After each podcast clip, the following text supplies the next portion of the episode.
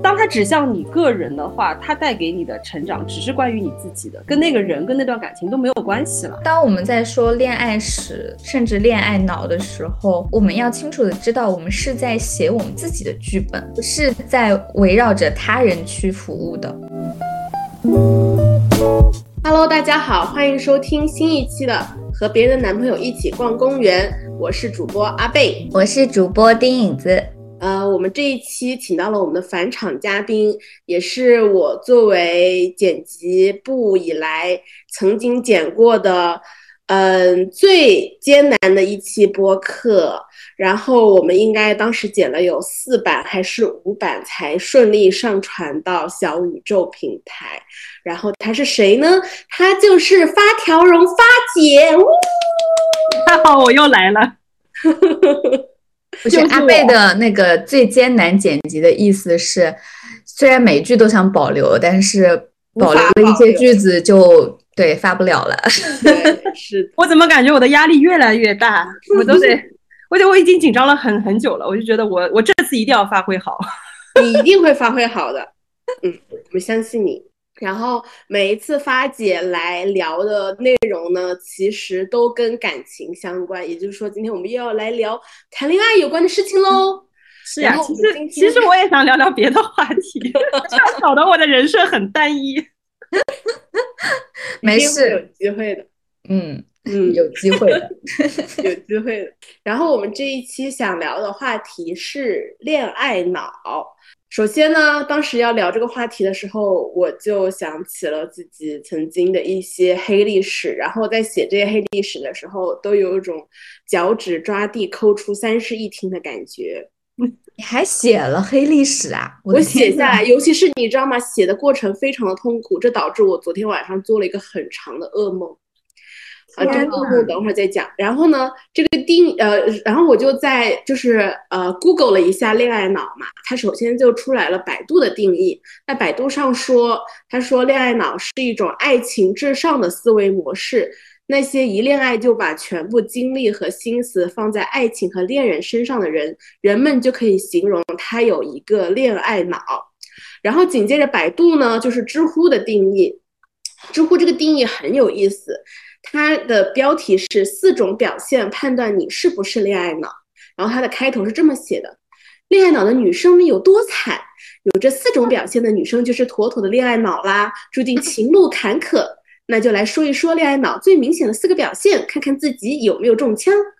呃，第一条是非常在意对方的一举一动，第二条是智商清零，第三条是表现没有安全感，最后一条是呃。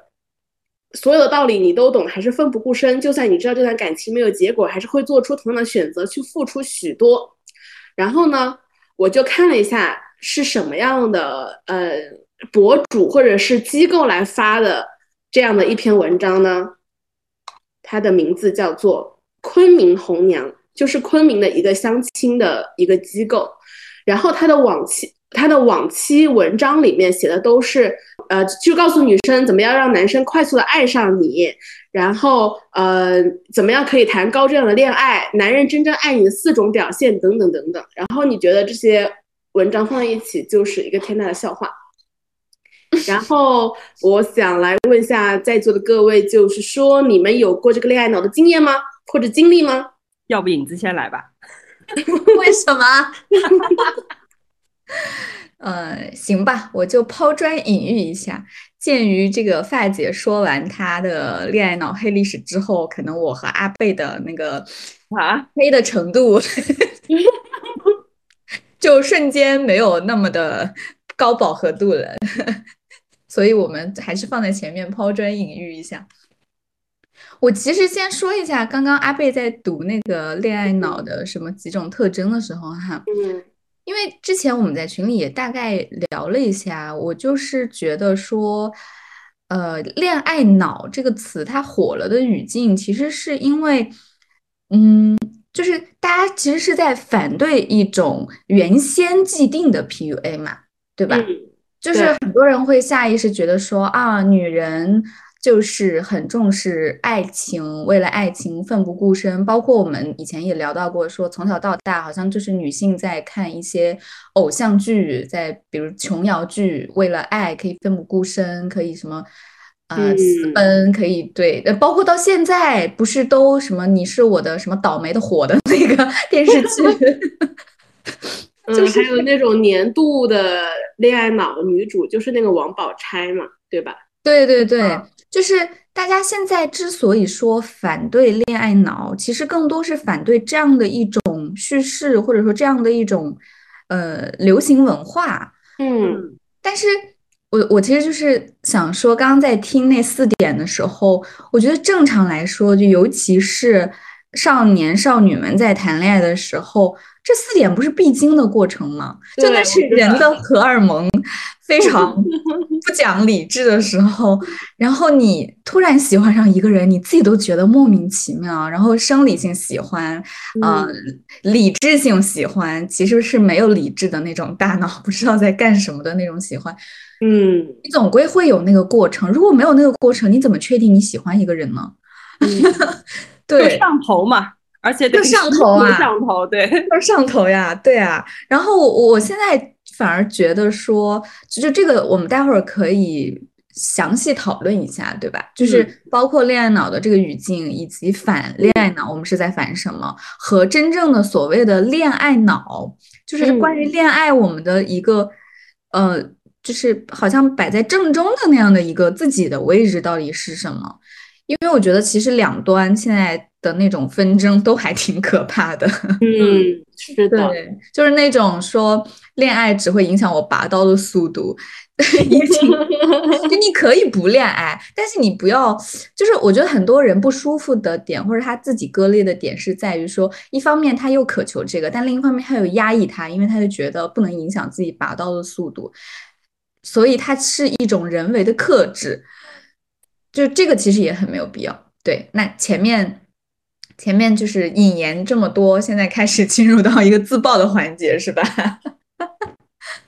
就我觉得这个所谓的拔刀哦，其实它可能也存在风险，也可能存在一种就是某种程度上的自我阉割，其实也对呀，不是很好的一个。对啊，就是他在对他在自我压抑嘛。对，就是你真的喜欢一个人，其实比如说呃。假设我们以一种所谓很客观、理智、科学的方法，你去监测恋爱中人的那个脑电波，就所有他的那个身体、大脑的指征，它是有一个规律的。就是人的那种上头，它不可能无止境的上头，因为我们大脑，就我们在成瘾那期其实也讲过哈，就是任何成瘾的机制，包括上头的激情，它都是有一个规律。就只要你不去人为的干预它，比如说。呃，就是你被 PUA 了，然后格外的，就比如杀猪盘，它会让你持续性的有那种就是很上头的感觉，那肯定是有人为去操纵这件事情，对吧？嗯，然后然后另一方面，就你的人为干预就是疯狂的自我压抑，就是大家都知道，当你疯狂的压抑住一件事情的时候，比如说那个水它就是要烧开，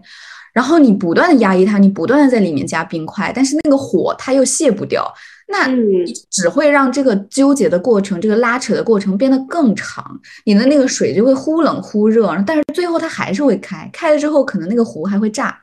就它会 造成更大的杀伤力。嗯，对。但是如果你不去干预它，你就去享受它，去尊重自己这种对一个人，对一个就是能让你就你相信自己嘛，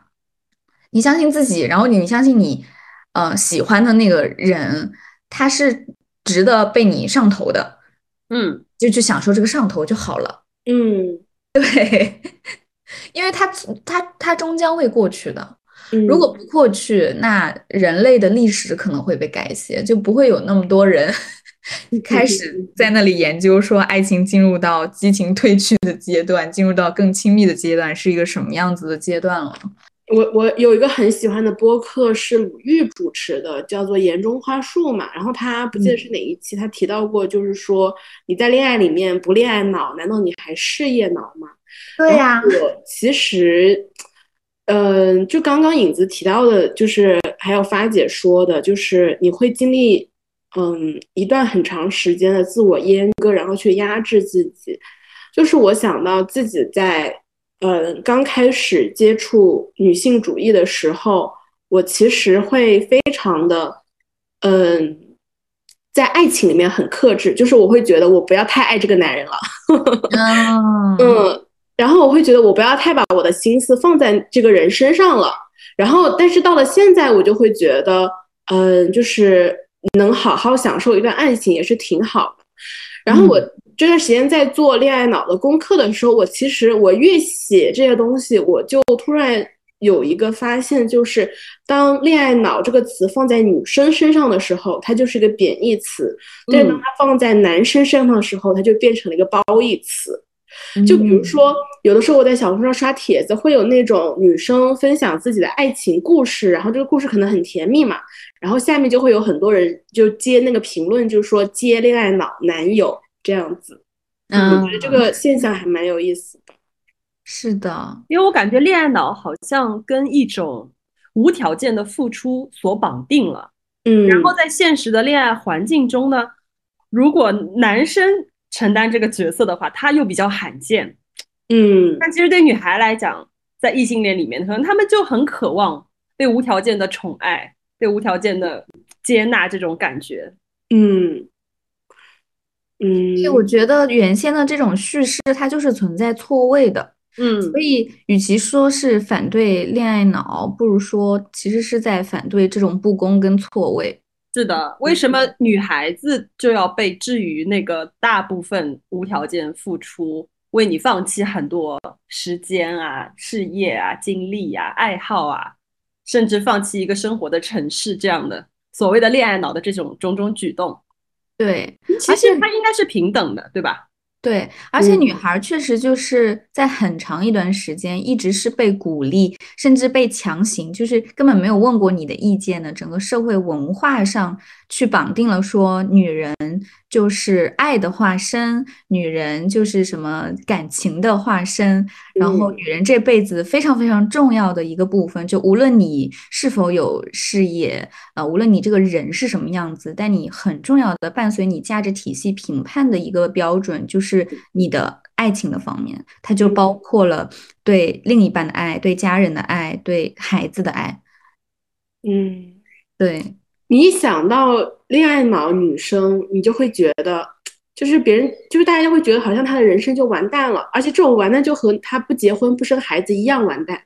就是她的那种恋爱至上的思维模式，就会让她，她就是就是你会理所当然的觉得她就无法理性思考了。然后你就会想象到那些什么社会案件啊，因为一些 PUA，这个女生她就自杀了。然后如果这个女生恋爱脑，那她就一定会抛弃自己的闺蜜。然后呃，因为她身边的男人而和所有的女人成为一种敌对关系。我觉得这也是嗯言情小说和现在这种浪漫爱的电视剧带给我们的这种嗯刻板印象吧。是的，对。但是我觉得，因为我最近，哎，我我们还是从朋友的朋友的故事说起。因为我最近刚阿贝在说那个过程中，我真的听到，就是我的零零后朋友分享他的，呃，身边的室友、同学这样的一些真实的案例，然后我们在。就是共享这个案例的过程中，真的就是眉头紧皱。一方面，其实你完全可以理解它背后形成的机制，像我们刚刚聊的一样，就是女孩从小到大都在被鼓励、被灌输这样的想法，甚至就是其中，嗯，我待会儿分享的案例，其中有一个女孩，她的妈妈就非常鼓励她成为一个恋爱脑，就就可以想见说，呃，其实是整个。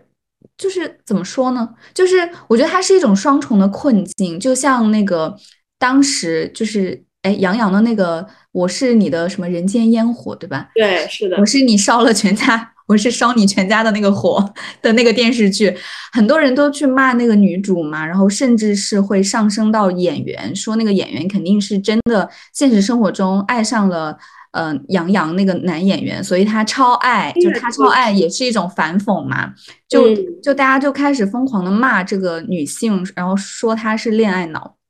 就好像通过骂这个女性，通过骂她是个恋爱脑，所有的问题都得到了解决，所有的观众的不适，然后像被喂了屎一样的那种难受，就得到了一个出口。但实际上，这就是我觉得好像是对女性角色的一种双重的打压。就一方面，他编剧塑造出这么一个完全没有脑子、一心就挂在他的嗯，甚至还我们就觉得 PUA 他的一个男友身上。然后他的嗯，虽然他的角色是一个医生，但是你完全看不出他有一个独立的个体，真正的去和他救死扶伤的那个对象有深刻的连接。就他是一个好像一个空的壳子，对对，包括什么在地震中他去救死扶伤，然后但他的满眼都是在旁边呃救火的那个消防员，他的他的男朋友那。有这样的医生吗？就是编剧他塑造了这样一个非常不合理的，就是根本就无法称之为一个完整人物的一个角色，然后把这个角色加上一个女字，然后反过来当这样恶心的，就是没有没有逻辑的、非常低劣的一些剧本，就是强行投喂给观众之后，又让女性角色去承担所有的骂名，嗯。对，就是我觉得大家现在对恋爱脑的态度就是这样，然后我就可以分享一下最近听到了零零后的一些恋爱脑故事哈，就有这么一位女孩子，她之前可能长达七八年在和一个女生谈恋爱，但是呢，他一他也一直称呼他的女朋友为男朋友，然后后来呃，他在这段感情里面就一直是一个好像卑微的角色。然后，嗯，对，他就他就嗯，无法离开他的这个被他称为男朋友的女朋友。然后，呃，后来他不是参加校招，然后拿到 offer 去实习，然后就跟组里的一个可能比他大五岁的，呃，算是他小组的领导，就开始一些约会。约会的过程中。他就迅速的上头，上头的理由就是这个人对我好好，对。然后呢，他们的进度就是快到已经吓到他身边的朋友了，就是进度快到，呃，他妈妈已经鼓励他过年的时候把这个男生带回家，并且已经给男生买好床铺和被褥了。然后这个女生甚至都还没有毕业，然后这个男生是他即将要。进入这家公司的领导，就我觉得这个故事里面全都是雷，嗯，对，所以身边的朋友，就是当我的零零后朋友跟我说这件故事的时候，也不完全是吐槽，其实大家的第一反应是非常的担忧，就是因为他真的很有雷点，就是首先这一家公司它是否鼓励，呃，或者甚至是否允许办公室恋情这件事情，他作为一个实习生还并不知情。然后其次，如果这件事情它是存在矛盾的话，那可想而知，大家就是公司保护的肯定是就是有身份的老人，而不是一个还没入职的新人。还没入职的新人是太轻易的就会被放弃的。嗯，对。然后再其次就是，呃，可能就涉及到一些私人的问题了，就是比如说这个男生。他在追求这个女生的时候，他并不知道这个女生不是单身，就是等等，就是作为朋友，我我朋友在跟我聊这件事情的时候，他其实是一开始是充满担忧的，然后他们其实都想劝他说，你理性一点，或者说咱就是说那个步骤啊，就是战线啊，时间啊，可以拉的稍微长一点。这样就是也把稳一点，对吧？然后工作还是很重要的，不能一毕业就失业。恋爱嘛，可以慢慢谈，但是就发现不行，已经迅速上头了。嗯，是的，对，这个好像还蛮典型的，就是他先是因为恋爱脑的状态陷入了某种困境，然后他用一种新的另外一个恋爱脑试图去摆脱原来的那个困境。对，但是在这个过程中，我会感觉这个女孩子的需求其实是很纯粹的，只是她刚刚不巧，后面那个新萌生出来的恋爱脑刚好又跟她的职场混在了一起。对，那在这个时候，对吧？我我们大家去评判这件事情的时候，就会带上其他的一些标准，是在恋爱之外的标准，那必然会对他造成一些不公。对，其实我觉得，嗯，很多他身边的朋友之所以很担忧他，然后但是就是劝了之后，就发现他完全听不进去，然后可能就有一点，好像就是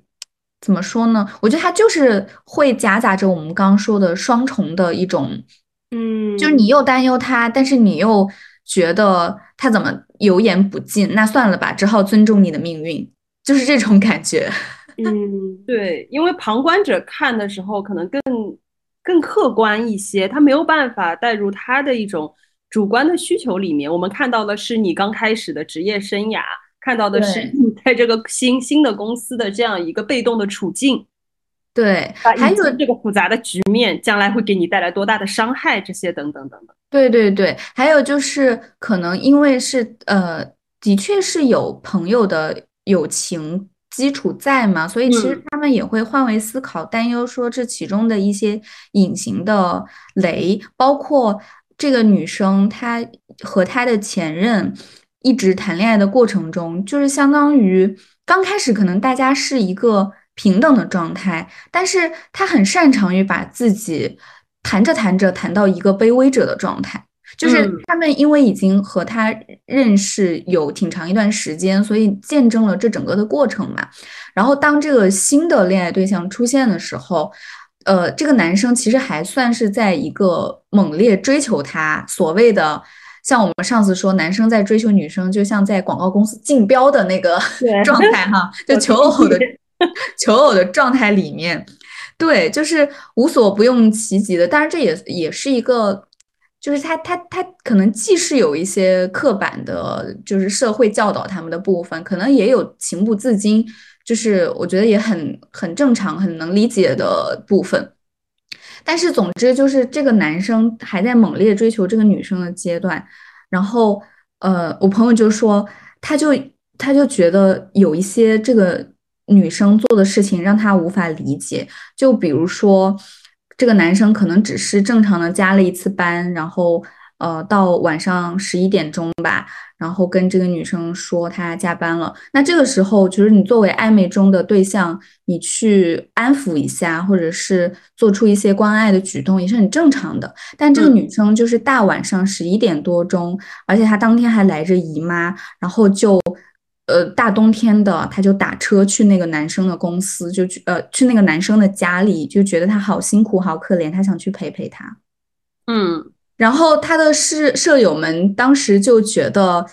呃，虽然这单一的一件事情，我们听着可能可能觉得还有多重的可能性啊，但是因为他们一直生活在一起，他们就觉得完了完了，又开始了，又开始了，又要开始给自己写卑微方的剧本了。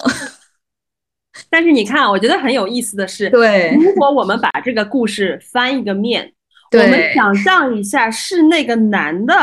跟他的朋友说这个事情。如果他作为一个领导，他跟他的兄弟说：“哎呀，我最近好像喜欢上了我们公司的一个小姑娘，她刚来，是个实习生。”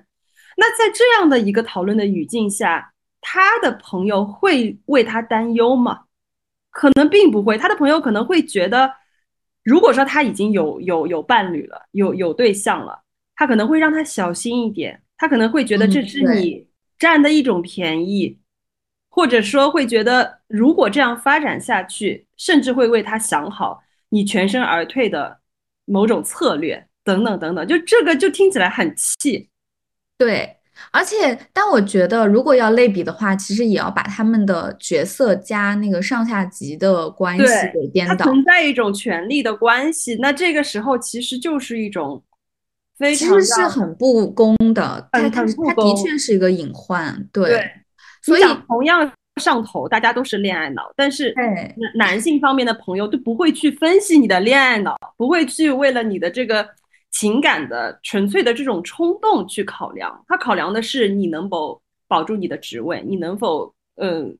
掌握掌控你的权利，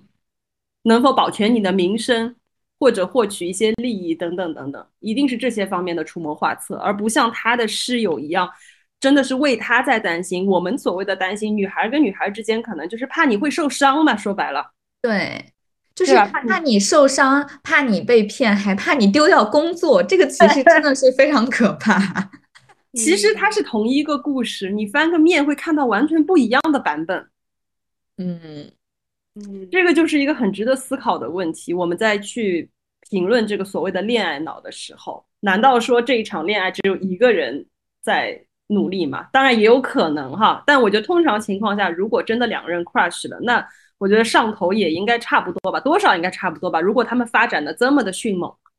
对，其实是的，而且我感觉你刚刚说男女颠倒的时候，我的第一反应是以为你举的例子是说，就是深夜女生加班，然后男生那天重感冒，但是他还是打车过来，对吧？那如果这种事情放在小红书上，大家就可能觉得哇，接恋爱脑男朋友。对对对，我只是想在同一个故事，我们换一个视角来看的话，其实你就会发现不对劲了。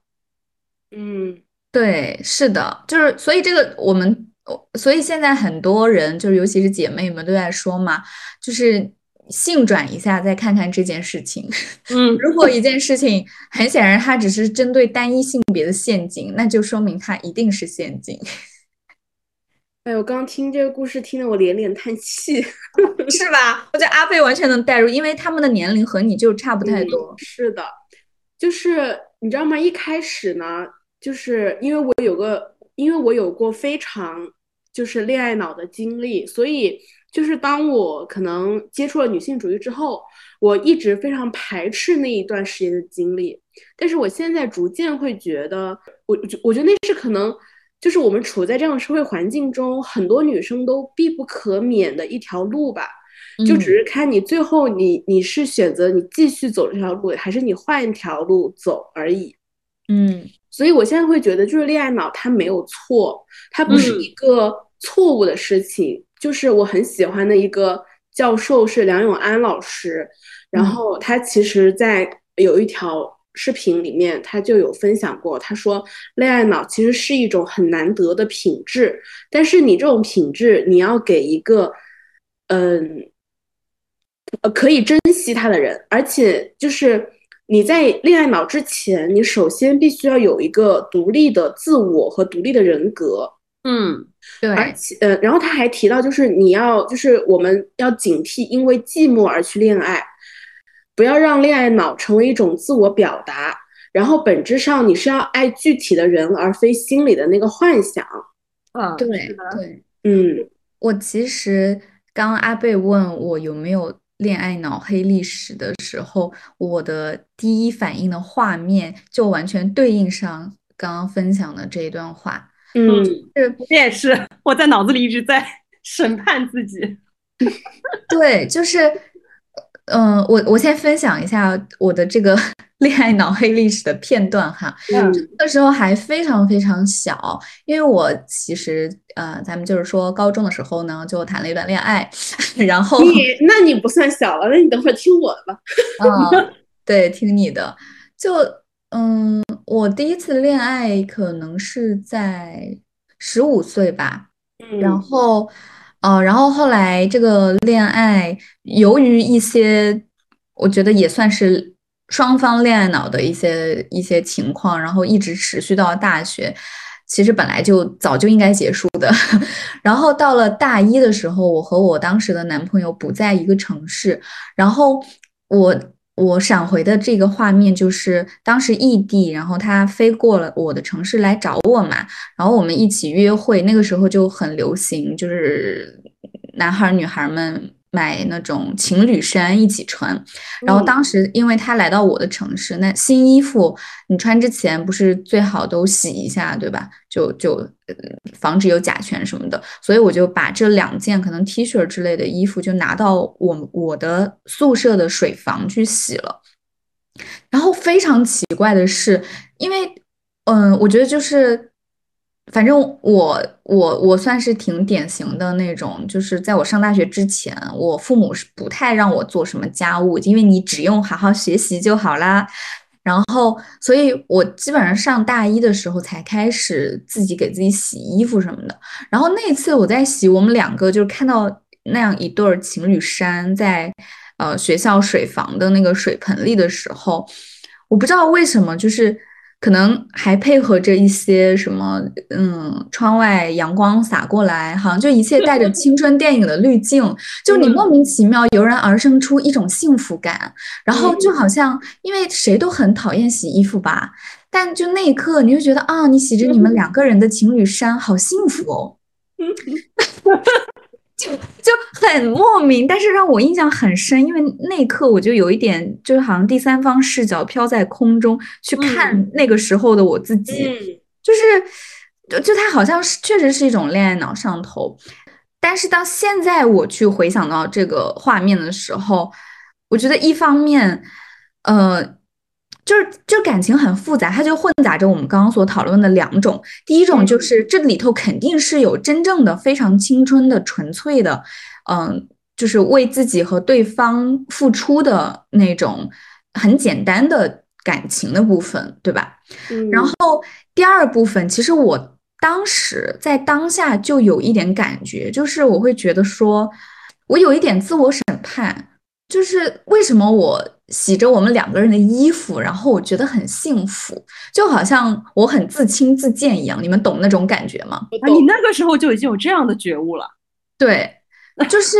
对，因为我的女性主义萌芽非常的早，确实是。但是我那个时候不清楚我的这个所有的逻辑，我只是当下就会觉得有种羞耻，然后这个羞耻感不是说因为我很喜欢一个人，我很嗯心甘情愿的，或者是。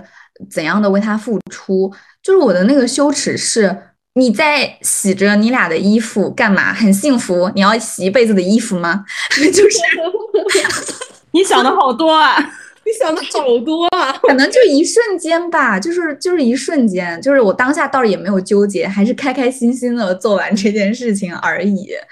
但我就感觉，当我们今天去讨论这个的时候，比如说哈，就是类似的这种片段，你你要是发在小红书这种平台上，就看评论区绝对有这种声音。嗯，对，而且呃，绝对会有，比如说性转一下，有没有男生在给女生，就有没有男生在给他和女朋友的情侣装？进行这个清洗的时候，我觉得好幸福，看到了两个人未来幸福的画面。我觉得其实他就是有点像梁永安老师之前说到的那个逻辑吧，就是我们之所以现在就觉得说，哦，你脑子里为什么会同时出现那么多的声音，是因为我们之前一直生活的世界，它对于恋爱这件事情在不同性别里面的。呃，这种煽动或者是这种教唆、这种鼓励、这种教育是全然不同的，所以我们会反对这种不同之间带来的错位、带来的不公。嗯嗯，对。然后当你自己深入其中的时候，你确实就得花时间。或者说，你得有这样的一个学习或者自我觉察的过程，知道哪些是你发自内心心甘情愿的部分，而哪些其实不过是现实给到你的教育给到你的关于幸福的剧本的定义。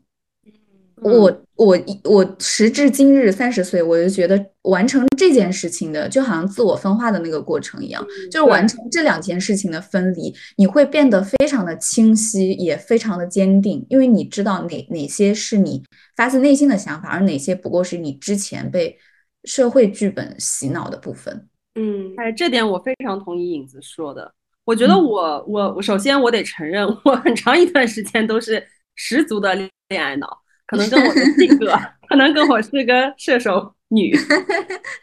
有点关系，但是我可能没有影子，就是开化觉悟的那么早。我就是我，我在恋爱脑的那个阶段，我是很享受的。那天我们在讨论这个议题的时候，阿贝有说说，呃，恋爱脑其实它并不是一个贬义词，其实我是很赞同这样的一个说法。因为我现在回想起来，我其实可以分分享一个具体的，真的很现在听起来有点傻傻的，又挺纯爱的一个一个具体的经历。哎，我大一的时候，因为那个时候刚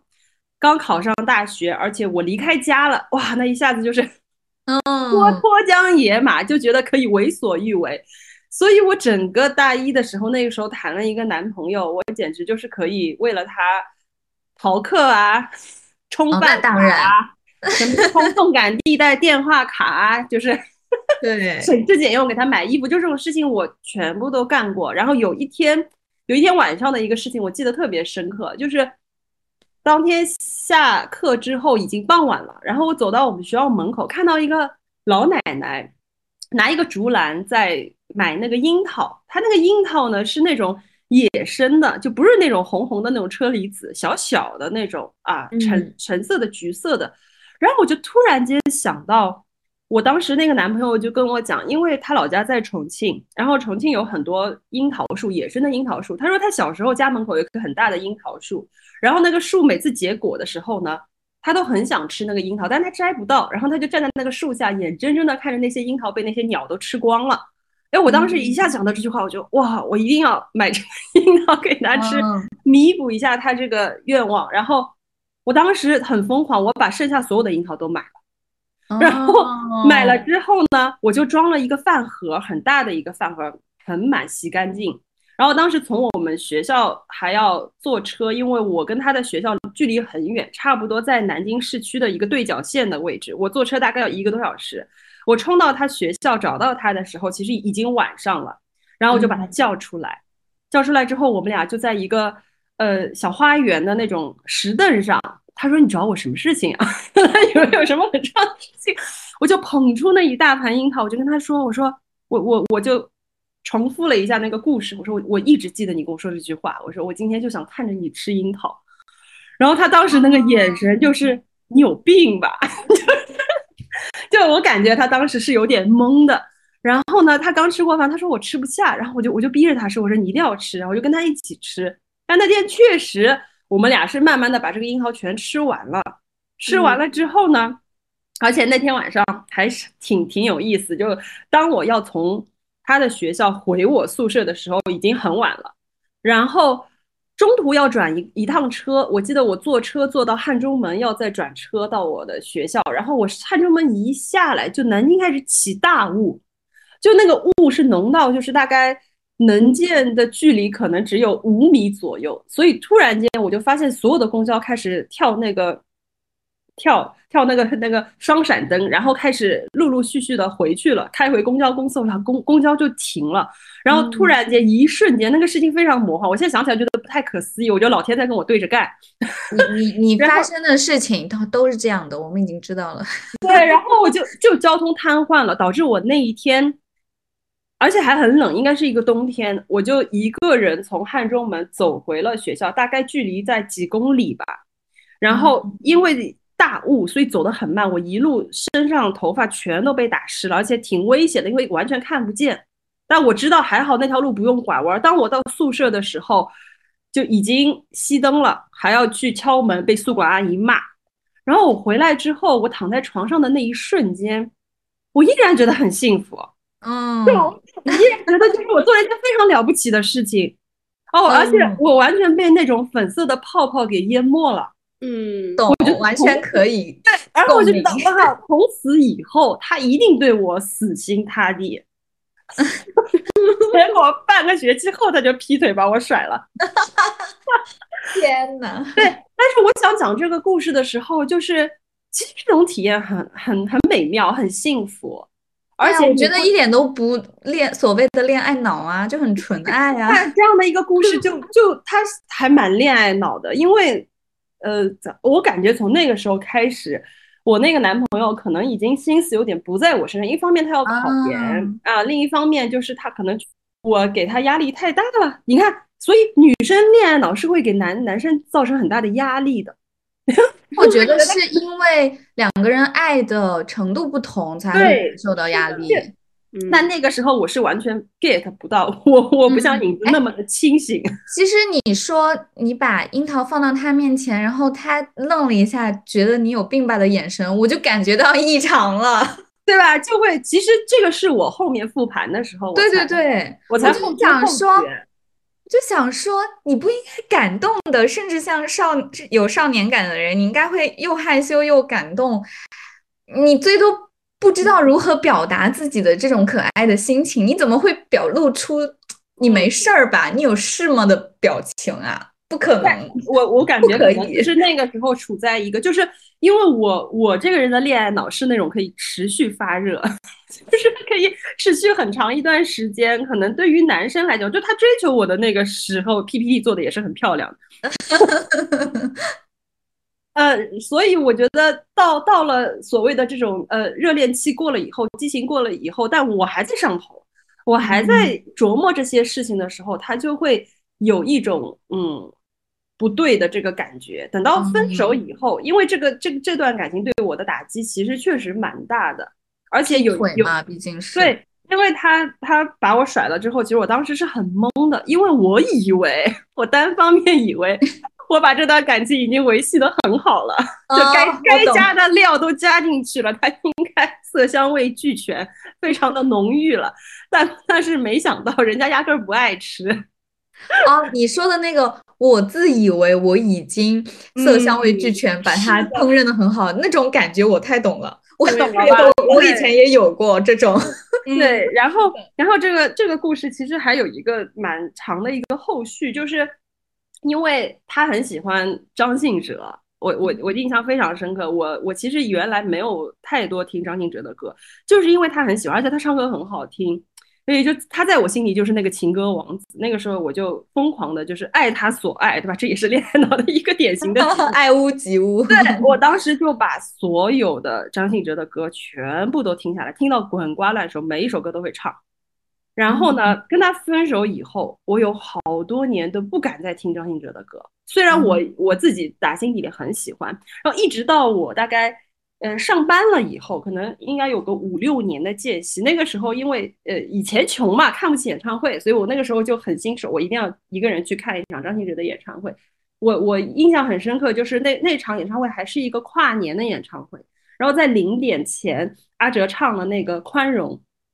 哦，然后那个副歌的部分，当他唱到“没有泪的夜晚是天堂”，我当时就一个人爆哭，就是我当时在这个演唱会的现场，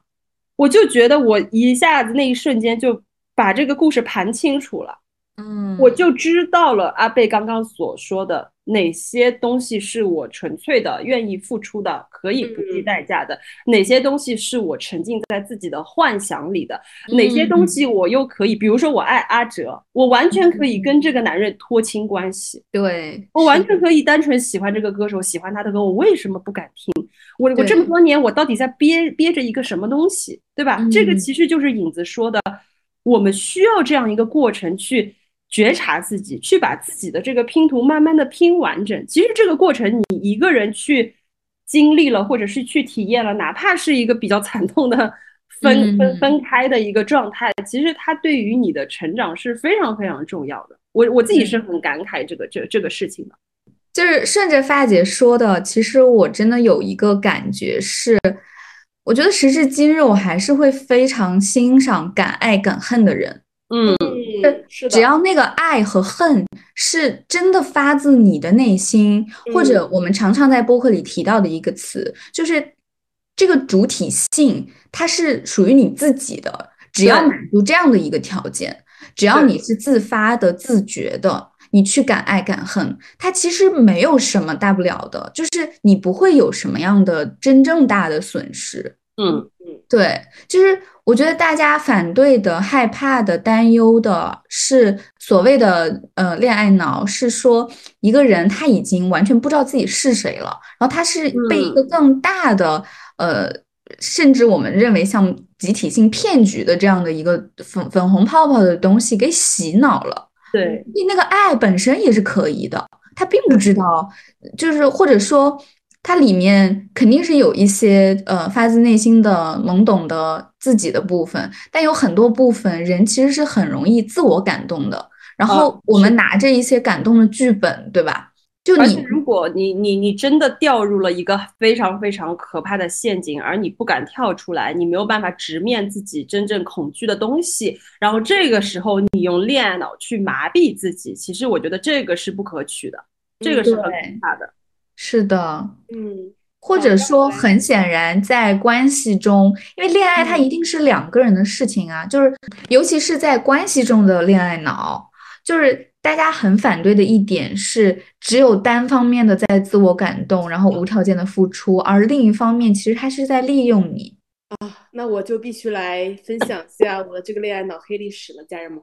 我觉得你们 你们两个分享这个经历年纪都太大了。哎呀。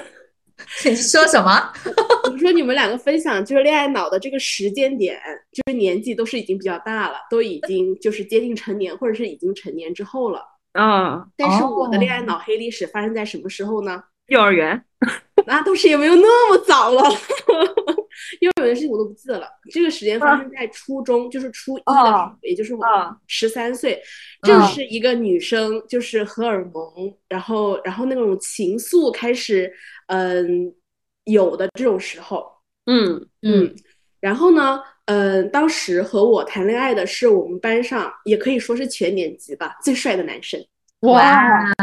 然后我们两个是怎么开始谈恋爱的呢？就是这段感情，它一直让我很纠结，因为我觉得我还算是一个比较呃开放的人吧，但是我很长一段时间我都很很排，就是很不支持身边比我小的妹妹在他们成就是。就是不支持他们早恋，就是源于我这段感情。呃，我十三岁的时候，我当时的那个环境正好是读什么花火杂志啊，这种晋江文学啊、浪漫爱文学啊、言情小说、言情漫画这一类的时候。然后呢，也是那种荷尔蒙很很躁动的那种时刻。然后也在我完全没有确立自己独立人格的时刻。所以那一段恋爱对我来说是非常非常就是伤害我自己的一段感情，呃，然后当时我们是因为上课传纸条，然后传出来了一些感情，然后呢，呃。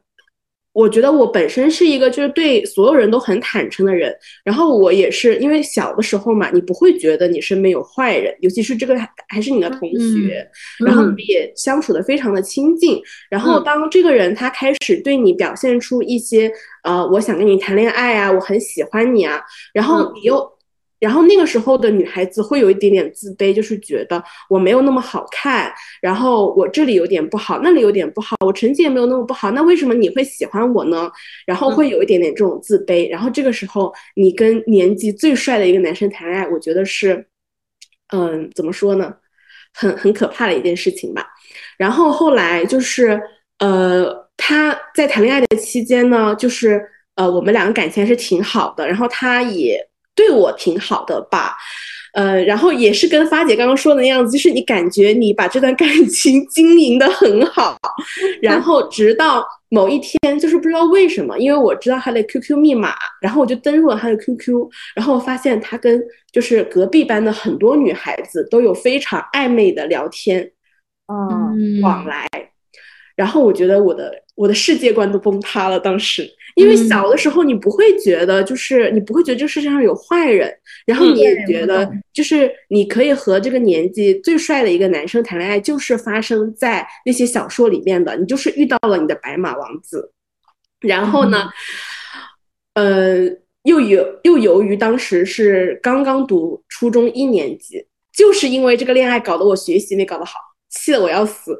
然后就然后就一直就是。你会一直沉浸在那个很悲伤、很痛苦的过程当中。就是我们当时还就是分手了之后，我还有给他写信，就写信的内容也非常幼稚，就是说你不是说你只爱我一个人吗？然后你还承诺过我一生一世的呢。然后他甚至还给我回了信，最重要是他回的是什么？他说：“那我也只对你一个人说过我爱你一生一世这种话啊。”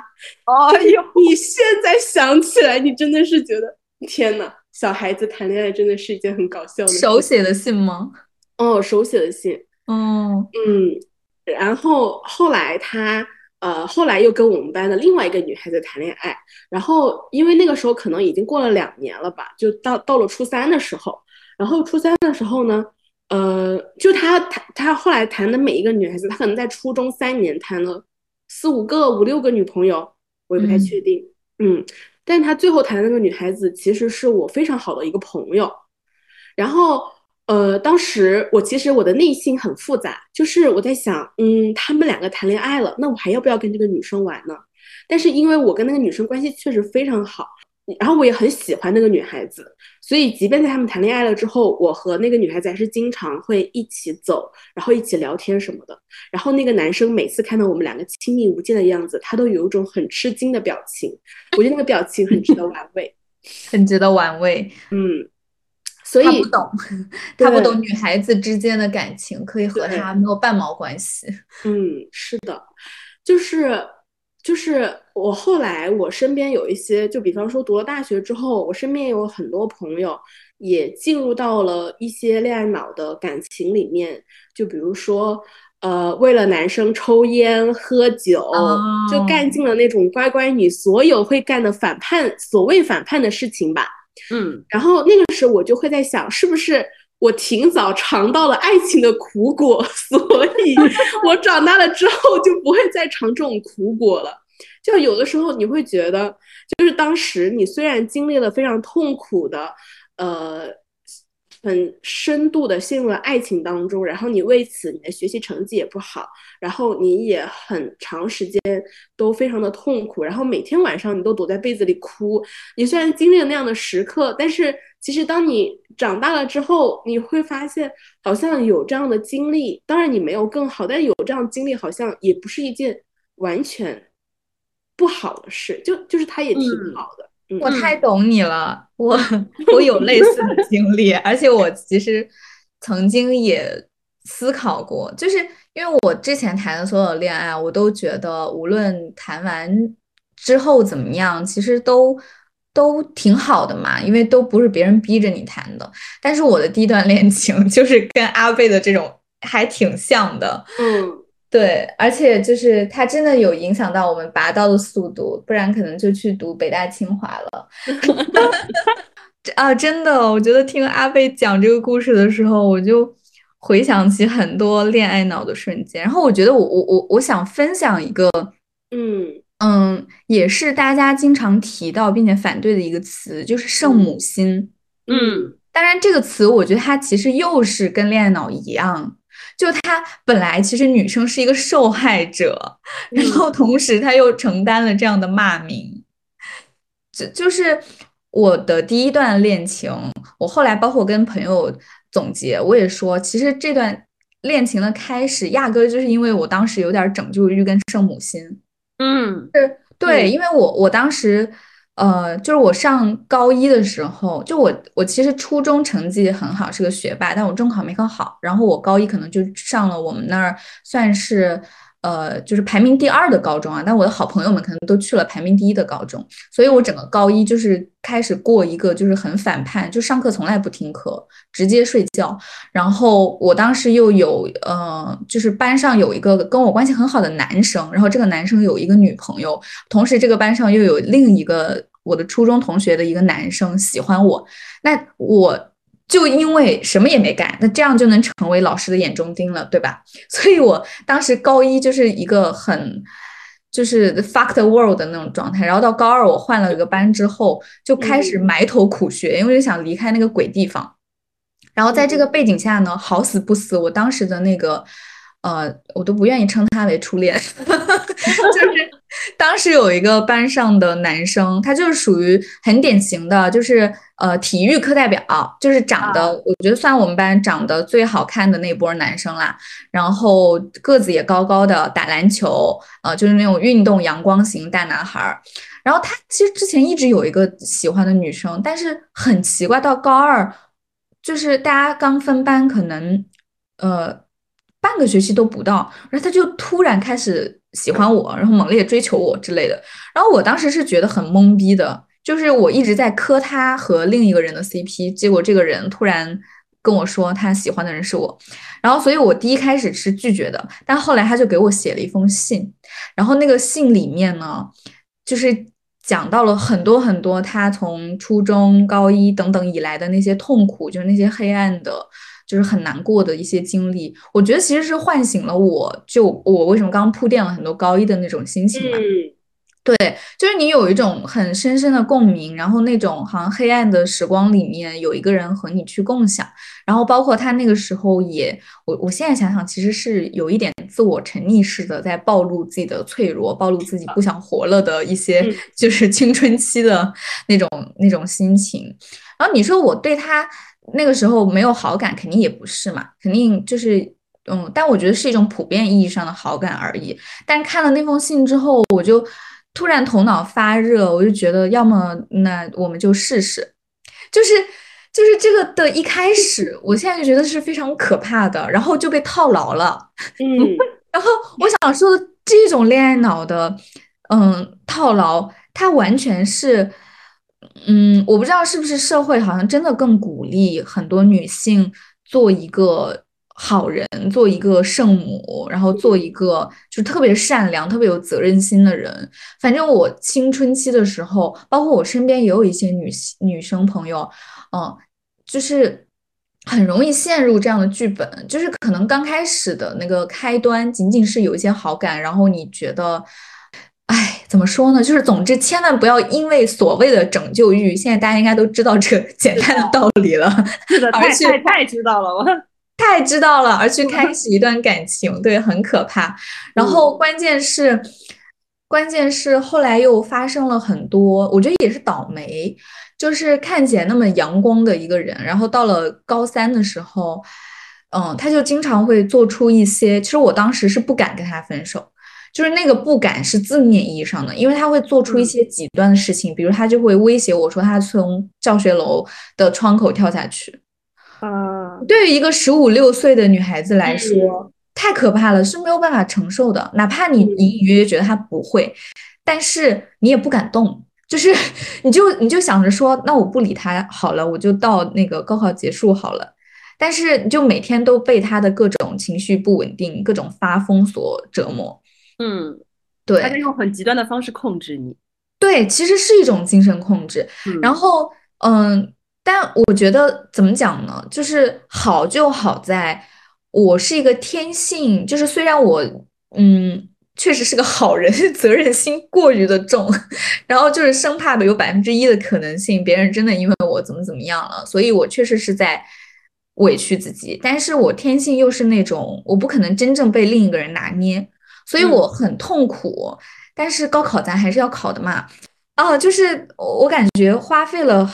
嗯，就是耗费了很多很多的心力，然后也有很多的夜晚，嗯，就是在一种自我折磨的过程中，我觉得反正就是很不值得。然后这个事情后还有一个后续，你知道吗？这个后续在于我们好不容易高考毕业了，然后高考完成了之后呢，那青春的少年少女好像都比较健忘嘛。就立刻进入到啊，我自由啦！像发姐说的，我是脱缰的野马，那该谈的恋爱我要谈呀，就完全忘记了之前发生了狗血的事情。然后高考之后，我们其实还谈的挺开心的。但就在这个阶段哦，就在这个阶段，这个男的他出轨了，而且，对，而且他出轨呢。还不是被我发现的，是因为我们那个小城市也很小，然后他出轨那个对象可能跟我还算是初中的校友，所以我觉得这男的他怂了，他就觉得说这事儿这个女方已经曝光出去了，那迟早我的现任女友是知道这件事情的，不如我认个怂吧，就他肯定有这个心理，所以我是是他跟我自曝的，而且他自曝的时候是恨不得给我跪下的那种，就他非常非常的痛苦，然后他深知自己错了。嗯，然后，而且他也给我看了一些，就是跟我解释了整个事情是怎么发生的。我觉得太点了，就很显然，因为这个男生就在中学时期，很多鄙视链不都是通过学习成绩去制定的嘛？然后他其实是那种就是很自傲又很自卑的那种人格。嗯嗯，然后他就一直，我觉得隐隐觉得配不上我吧。然后高考之后呢，他就是已经算发挥到他的极致了。就是后来我们分手之后，我的同桌呀、我的前桌呀，都恶狠狠地说，这个男人应该感谢你，让他考上大学。然后对，就是他们确实也都觉得这个男的配不上我之类的。然后这个男生他自己就对于这件事情非常的痛苦。然后高考毕业之后，因为他考上了一个还不错的二本哈，在当时，然后。嗯，他出轨的那个对象是一个高考考砸了，就是三本也没有考上的这样的一个呃弱女子的这个形象，然后他就去安慰人家，然后这个女生就被安慰的非常的感动，然后他也不管这个男生是不是有女朋友，然后他就是一门心思的要去呃依靠这个男的，反正就这样的一个故事，然后他就跟我讲整个的过程，嗯，他就说他。觉察到了，他其实爱的还是我，中间只是因为他鬼迷心窍，他想成为别人的那种拯救者，就是获得所谓的存在感吧，就大概是这么个意思。然后这个恋爱脑的高潮就是，我当时并没有立刻马上跟他分手，对，被打动了，信了。嗯，我我现在觉得我不是被他打动了，而是其实刚刚阿贝在说那种痛苦的时候，你知道，我就有非常生理性的联想。我觉得是因为那个时候太小了，我根本不知道如何处理这件事情。对，就我在第一天得知，包括他也给我看他们当时的聊天记录。我第一天得知这件事情的时候，我现在还记得，就是我躺在床上还不敢让爸妈发现这件事情，我把自己呃房门关上，然后我躺在床上，我有一种我浑身的细胞在向上蒸发的感觉。嗯，就是那是一种生理性的。然后我不知道我该如何办，就是我不知道我该如何面对这件事情，我也不知道我该做出怎样的选择。我只知道我当时非常非常非常非常的难受，然后我从小到大也没有经历过这样的难受，所以我根本就，就是我觉得那像是一种。你被撞了一下，然后你在撞的瞬间，你不会想着说我要立刻去医院包扎伤口，然后我要打幺二零，打幺二零之前我还要 check 一下我的电话是否有话费，就是 你不是有这样逻辑很清晰的思维，你就是被撞了。嗯，对，对，所以所以阿贝在讲的过程中，我就完全这些死去的回忆就重新回来攻击我。你知道吗？我刚刚在分享我那段故事的时候，我都手脚发麻。然后，然后我昨天晚上做的噩梦是什么呢？就是梦见这个男生出现在我的书店里。天呐，天呐！我觉得我那些就是很，就是我觉得虽然当时我我早恋，或者说我在早恋的期间并且恋爱脑，然后甚至因此耽误了学习，我觉得我没有错。我觉得错就是那个男的。那当然了，嗯，那当然了，不要自我责怪，真的。我突然陷入了一种解梦的状态，我一直在想他给那个梦是什么意思。哦，哎，你要不现场解一解啊？你现场解一下我的梦吧。我我我我会感觉，因为我我也有类似做过这样的梦，就当我一个呃处在一个不太好的状态的时候，或者说想想到那段糟糕的回忆的时候，它突然出现在的我的梦境，就是错位了，就是它时空穿越了，穿到我现在的一个情境，我会觉得其实是它一定会。带给你一种创伤，然后它像一个一个监视者的一个眼睛，它重新出现在你现在的一个生存环境里面，它更像是你自己对自己的一种审视，因为可能在你的认知里面，它或许是你犯下的一个错误，或者说你你对于你自己的那个审判的过程，肯定它也在当年或者在之后，它也一直在持续着，然后这双眼睛它又。回来了，但他他其实也是你自己的眼睛，你在你在审视你自己，然后你会害怕说，我依然是不是有些东西，我如果我没有想明白，或者说我没有完全的消化掉，我没有办法，就是在我现在的这个状态中说完全脱离掉以前的这个创伤给我留下的一些。感受或者是什么的，其实我感觉这个梦更像是你对于你自己的一个审视的这样的一个意境的一个投射。嗯，我觉得是的。你你你你们刚才在说那个故事的时候，我还是我会觉得就是，嗯，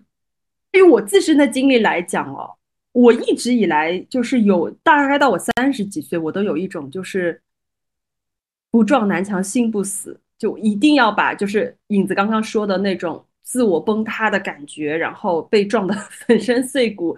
重组的那个感觉，就是一定要到那个极致。这可能是我的生命能量，或者是我的个性所导致的。我我大概在一一一六年一六年的时候，那个时候我快三十岁了，那个时候我我也经历了一次非常惨痛的 PUA，就是你们刚才有提到圣母，我那个时候就是有有那么一点点圣母，就是既当女朋友又当妈。然后呢，在这个过程中，我也有非常强烈的那种不配得感。我觉得我自己配不上他，各方面的，因为他家庭条件也比较好，然后他外外在条件也比较好，就是各方面看来，还有你好。对不起，我一定要补一句，希望他听到这句话。就是。就是当时我有非常强烈的那种自卑的感觉，导致我在那段感情里非常的卑微，卑微到很很滑稽。就是有时候，比如说努力的呃打扮自己啊，或者说非要争取一种，其实像那种经济上的这种平等，我我跟他在一起的时候，其实虽然说我家条件没有他好，但是我当时的工资其实是超过他的，而且我当时还还在大厂没有出来，按理说是一个比较好的一个。工作的状态，然后呢，我就有非常非常强烈的这种不配得感。然后他对我其实一直，我现在回想起来其实有一点点就是瞧不上，有点那种呃退而求其次的感觉，就好像他原本应该找到比我更更好的。我跟他分手是什么？也是我我看到他手机里面跟跟曾经的一个炮友吧，应该是。嗯，曾经那个炮友发一些不可描述的东西，而且是非常非常的直白的。呃，这个事情发生了之后呢，我当即还没有跟他分手，但是我们吵的已经非常非常激烈了。然后他也向我表示说，他其实很依赖我，因为我当时就是真的是又当女朋友又当妈，照顾他的生活起居啊，然后各种。然后我也知道他对我的依赖可能是那种现实层面的这种依赖吧。然后。这个事情没过多久，他出国去出差，然后又又在飞机上聊骚了一个高中女生。这个时候我就觉得啊，不行，我要跟他分手。然后分手的时候，真的分手见人品。我跟他分手了之后，我才知道，就是我在他眼里是那么的一文不值。我不知道他是气话，还是说，就是当时他想要挽回自己的这种。嗯，自尊心或者体现自己的价值，这种感觉就是他能说到，比如说，呃，你都一把年纪了啊，你有时间不如打扮打扮自己，就是类似于这种，就是非常非常伤害人自尊的话。而那个阶段，我我一开始当我走的时候是非常的决绝的，但是我就开始挣扎矛盾了，就一会儿又想要回去，一会儿又觉得不行。然后这个过程中，我就非常非常痛苦，真的每一天都是影子说的那种，就是细胞离开自己身体，就我觉得我像个行尸走肉一样，我整个自我已经崩塌了，蒸发了，不知道在哪里，我都不知道我自己是谁，我我那个时候暴瘦二十斤。然后整天吃不下饭，就是都到那种去医院，医生都觉得我的内脏可能出现什么问题，就已经到那种程度。但是我自己是麻的，有大概整整一个月的时间，而且我还做过很多，就是比如说我去酒吧买醉啊，然后甚至冲到他家楼下给他打电话呀，然后在他面前发疯啊，就是那种把把事情搞砸，心疼，就把事情搞砸，搞搞砸了一堆。后来我就重度抑郁了，那个时候。就我去医院确诊了，当时重度抑郁。当当我知道诊断书的那个时候，我就觉得就到一个节点了，到一个我觉得我应该把心思放到自己身上，我应该去审视到底是哪里出了问题，我为什么会被打击的这么的粉粉碎，这么的不堪？嗯，所以也是从那个时候开始。我我我去中科院那个上课学心理学，因为我当时觉得我我没办法了，我就是一个就是像是无奈之举，觉得我只能自己救自己，我也不能指望我的闺蜜啊、我的朋友啊，因为那种打击是实在是太大了。所以我觉得其实其实哪怕像我那么惨烈，但是 我也不希望大家能像我那么惨烈啊。但是在这个过程中，就是如果说有这样一种势能的存在。它让你把你的这种自我成长的路径推向一个看起来比较糟糕的这种深渊或者破灭的这种濒临破灭的这种境地的话，到最后还是你要拉自己一把，而这个是非常非常难能可贵的。我现在想想，我我很感激，就是我我当时当我走出来之后，当我真的能够非常心平气和的去看待这段畸形的恋爱的时候，我会觉得。哇，那样的痛苦我都承受过了，我以后还怕什么？嗯，我也是这么想的，真的就是一种 没有什么东西可以打败我，我就自己碾碎自己，再重新爬起来那个过程，嗯，是非常非常的。现在想想，其实蛮过瘾的。当然，那个过程 具体的过程实在是惨不忍睹。但我觉得这个东西，你说它算是恋爱脑的好处吗？我觉得也也算，就是它会给你，它最终会给你一种馈赠。虽然这个东东西听起来好像有点鸡汤啊，但真的是这样的。注意，就当你无所依的时候，也没有人能够帮你的时候，你真正意识到我一定要靠自己来救自己，哪怕你想出各种方法。我觉得它不是恋爱脑的好处，它是我们每个人经历了这种对恋爱脑带来的绝境，对带来的绝境，它把你逼入绝境，但是你一定可以找到一个出路。我觉得这个东西其实是还蛮有意思的，而且它最终只关于你自己，这是跟你非常非常紧密联系的，你自己跟自己的一种凝视、对望、对话、嗯和解。嗯，那那它对你的这个成长。非常有帮助，对我也完全有类似的感受，就尤其是阿贝说的那种心情，我其实有一模一样的感觉，就是，嗯，我当时就觉得我十几岁的时候经历了那样一段感情，尤其是我刚刚可能没有，嗯，没有说，嗯，当，哎，是哪年？就是北大的包丽当时不是，呃，爆出新闻。她自杀了，然后从她和她当时的男朋友的聊天记录里面发现了很多男方疫情期间发生的故事。对，就是有很多她当时的男朋友 PUA 她的一些片段嘛。对，这种对。然后当时我其实还回过头回想了一下，我的第一任男朋友在很多方面，当然主要是语言、精神上都对我进行了一些 PUA。其实。然后我当时其实也是痛苦的，就我下意识，我倒没有真的觉得我的价值是，呃，非常低的。我觉得当然也要感谢，确实我那时候成绩很好，他成绩不好，他 想方设法 PUA 我，就可能这个难度本身有点大。其次，我确实也是个狮子座，就是我肯定会有我自卑跟自我纠结、自我厌恶的那个部分，但我。小时候或者是年轻的时候，确实是那种睡醒了一觉醒来又是能量满满的那种状态。但即便已经是这样了，我就我还是深受其害。就举个例子，比如他就可以非常理直气壮的，呃，当我去和另一个异性的同学聊天的时候，他就可以非常理直气壮的发疯，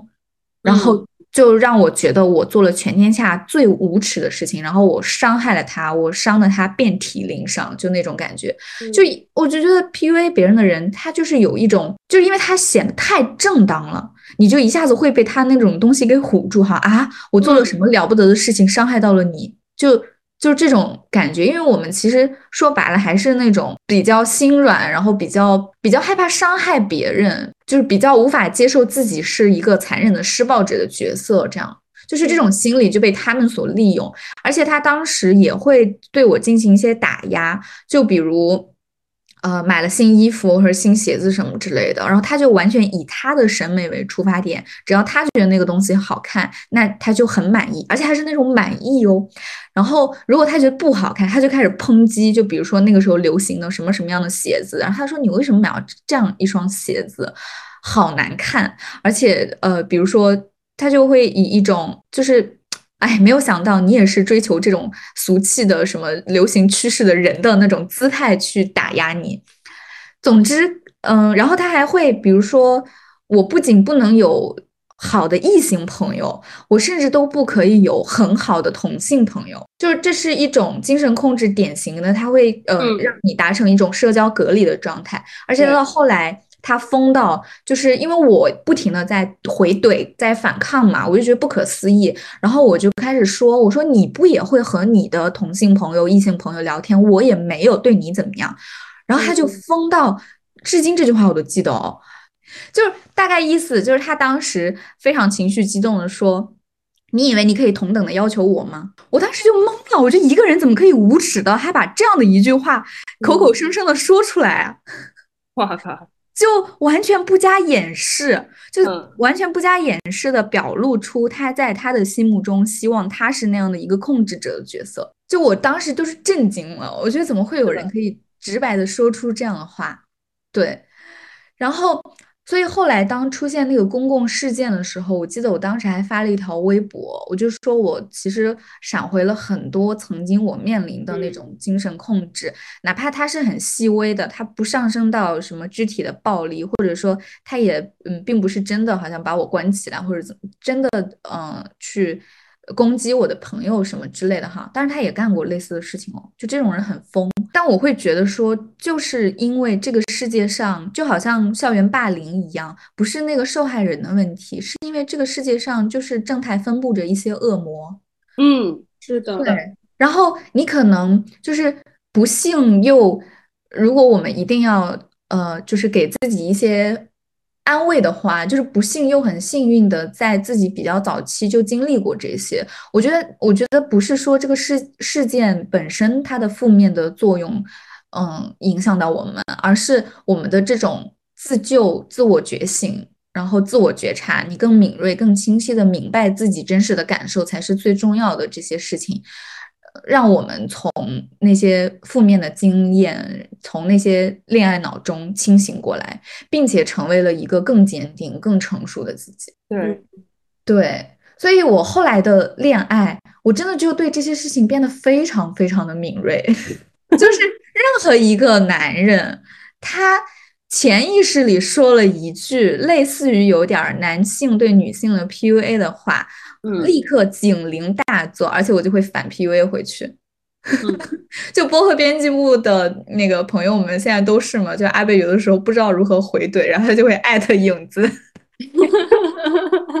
是这样子的，嗯，对啊，这些就是它就是我练手的过程，对吧？虽然当时很痛苦，但是我已经叫什么从青铜练到了王者，而且你以后不会再去沾染这些。这些，哎，怎么讲呢？垃圾。嗯，